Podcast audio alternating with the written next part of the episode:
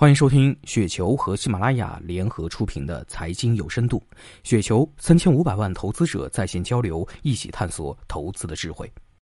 听众朋友们，大家好，我是主播小璐。那今天给大家分享的这篇稿件的名字叫做《如果银行获得券商牌照》。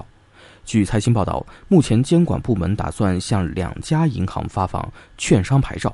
一时激起千层浪。市场普遍认为利好银行，利空券商。我个人认为此事且看且行啊，不要过于激动，但要深刻理解其背景。那第一点，试点银行拿券商牌照的大背景是金融全面对外开放，外资券商进军国内市场。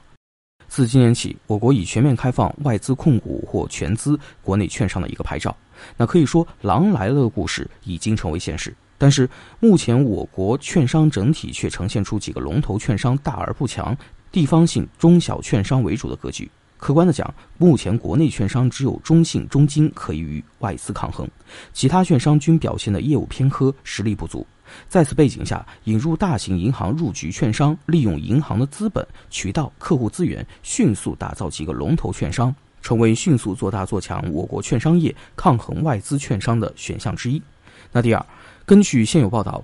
监管部门让两家银行先行试点券商牌照。本人猜想，这两家银行应该是工行和建行，理由是：一是四大行里中行已经有国内的券商牌照，中银国际证券；二是农业银行本身的治理结构、业务特征在试点券商业务方面略有不足；三是工行和建行是目前四大国有银行里公司治理、业务规模、综合化经营最好的两家银行，交给这两家银行试点水到渠成。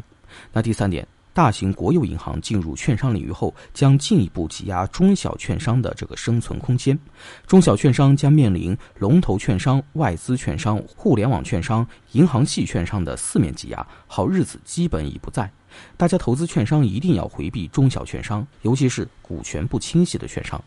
那第四点。银行系券商并不会对龙头券商形成挑战，那可以预测，银行系券商的业务禀赋在渠道和客户优势，因此其未来的业务重点是经济、两融、发债以及部分的资产管理。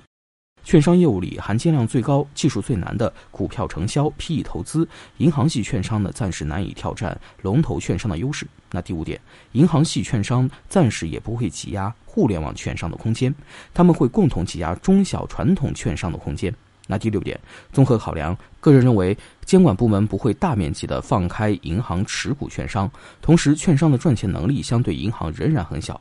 因此这条消息呢不会对银行整体经营和估值带来多大的影响。总之呢，大型银行获得券商牌照势在必行，龙头券商、互联网券商、银行系券商是未来投资券商股的三个方向，中小传统券商一定不要碰。那以上就是本期节目的全部内容，感谢您的收听。上雪球 APP 和三千五百万投资者在线交流，多空观点尽收眼底，陪你踏上财富滚雪球之路。